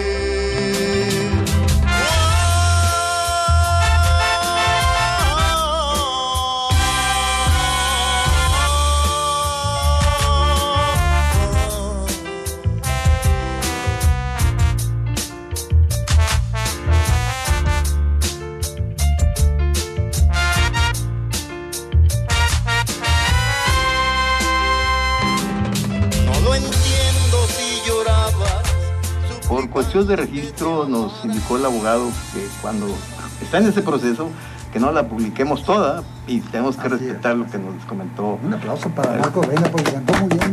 Y no canto mal la ranchera. Lo hiciste muy bien. Ahí va el proyecto, Teo. Luis y Pablo, Saturnino.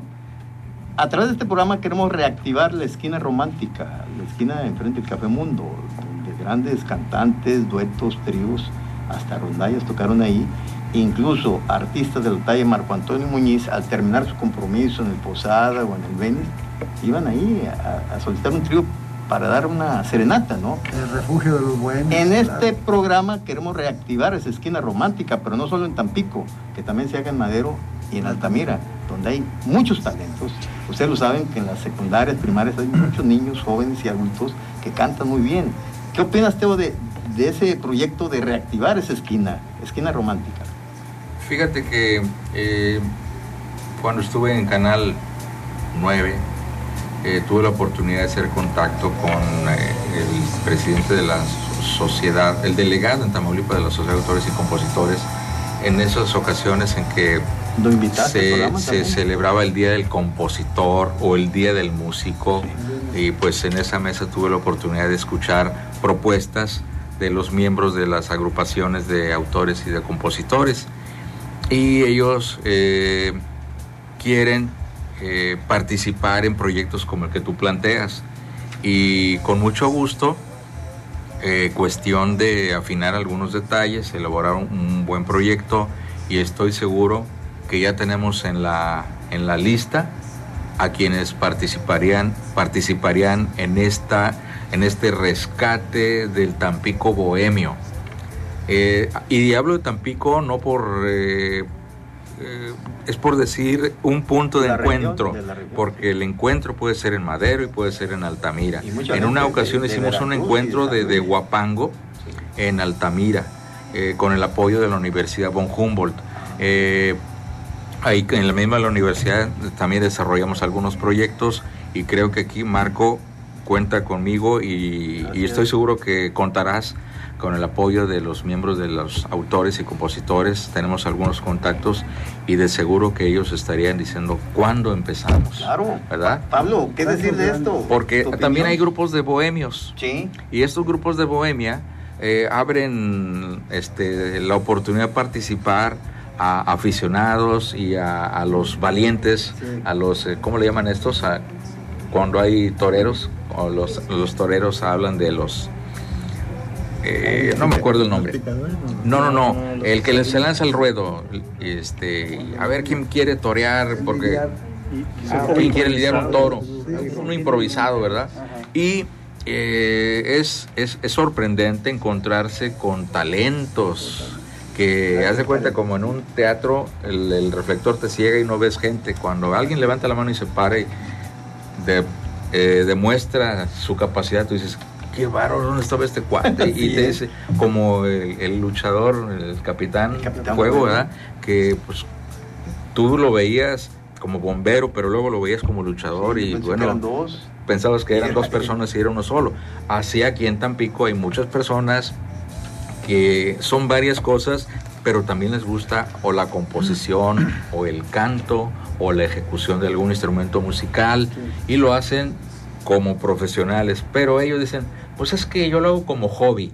Y bueno, si aquí se abre un espacio para esos talentos, en donde el talento, en, eh, no hay edad, siempre y cuando la capacidad demuestre ese nivel que exige el oído educado o no educado. Porque el público, mis respetos, es el respetable y es el que decide a quién aplaudirle.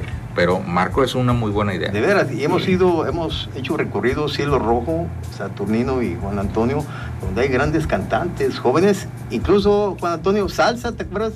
Pensábamos que era un playback de Marc Anthony y no, era un muchacho que estaba cantando.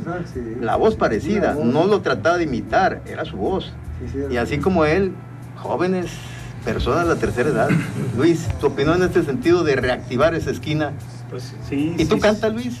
No, no. Nada. nada, Ni en la regadera, ni. Me, me ni encanta por la encargo. música y tengo grandes recuerdos de la infancia, de La Matancera, de Fernando Fernández, de, de muchos cantantes.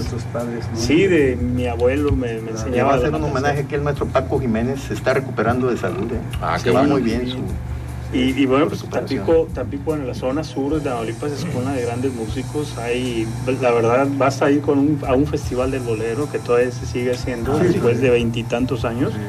Y ahí ya han salido talentos. Enrique Esqueda. Con Enrique voz de Esqueda. seda. Que- Amigo de Juan. Imagínate de- quienes recuerdan a. Ernesto Cortázar, ¿verdad? Y hay que ponerle el nombre a esos eventos, Claro. a esos grandes personajes. Sato, ¿quieres comentar algo de tu amigo Marco Reina que fuiste mi paño de lágrimas? ¿verdad? Yo cantando le digo, oye, ¿y esas canciones no, no las he escuchado. Él pensó que yo las estaba cantando y que eran de un autor. Y al principio no le comenté. Ya después le dije, son de tu amigo Marco Reina. Y te regalé una vez a tú. Tengo algunas Eso. en mi repertorio. Excelente. Bueno, miren, amigos del programa Buenas noches con Marco Reina, aprovecho esta oportunidad para hacerles una reflexión de fin de año. Este sábado 18 de diciembre, el pueblo de México enfrenta graves problemas sociales, feminicidios, crisis económica, desempleo, invasión de migrantes, y mucha violencia por las calles y los caminos. Pero ha llegado la hora de los recuentos, de valorar lo que ha sucedido este año. Es tiempo de hacer un alto en el camino porque el fin de año está aquí, a unos días.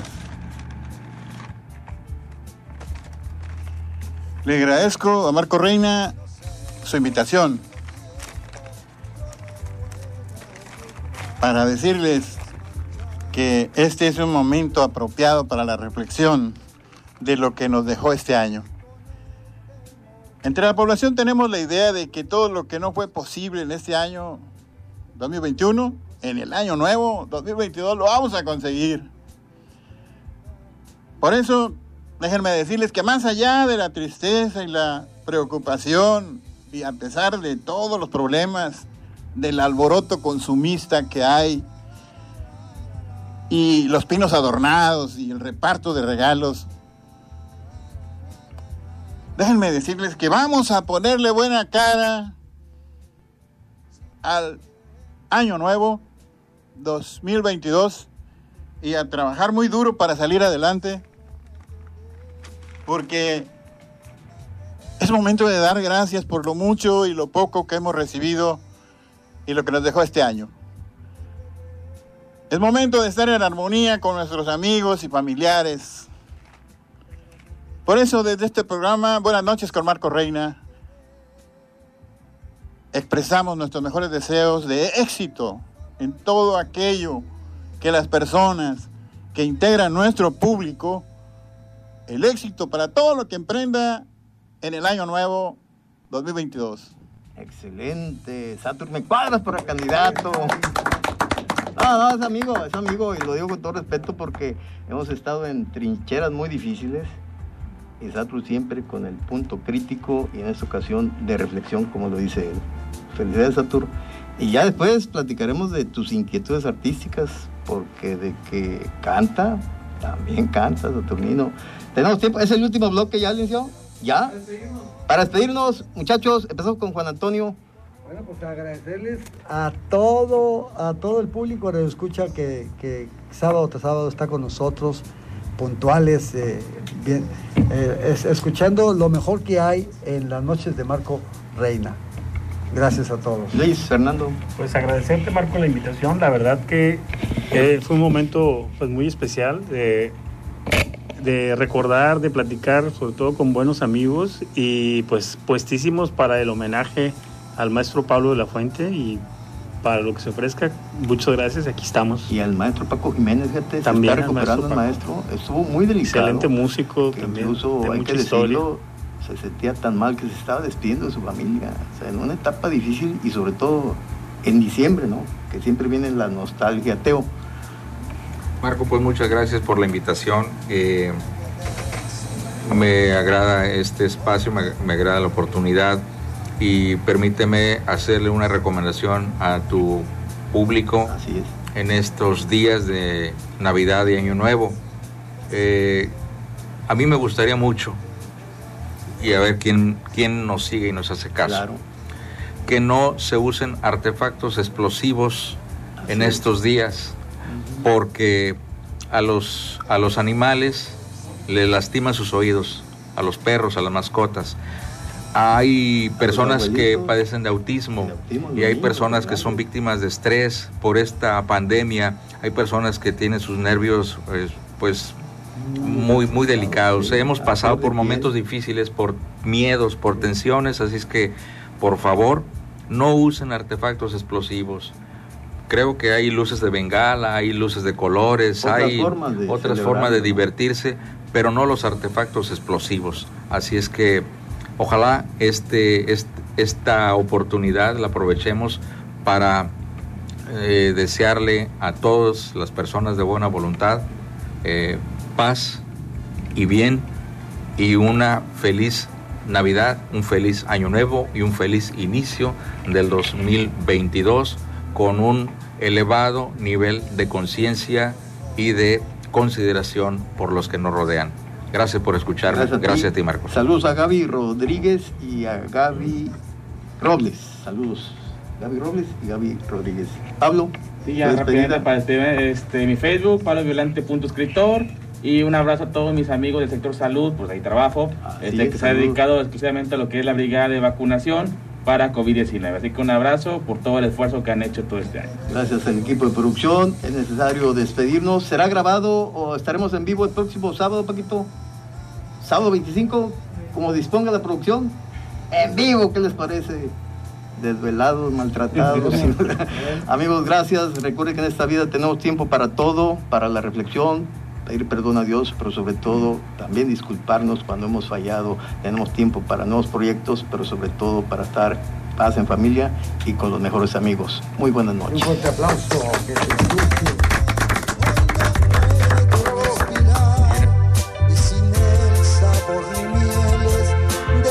labios al besar, me quedé sin ti vacío.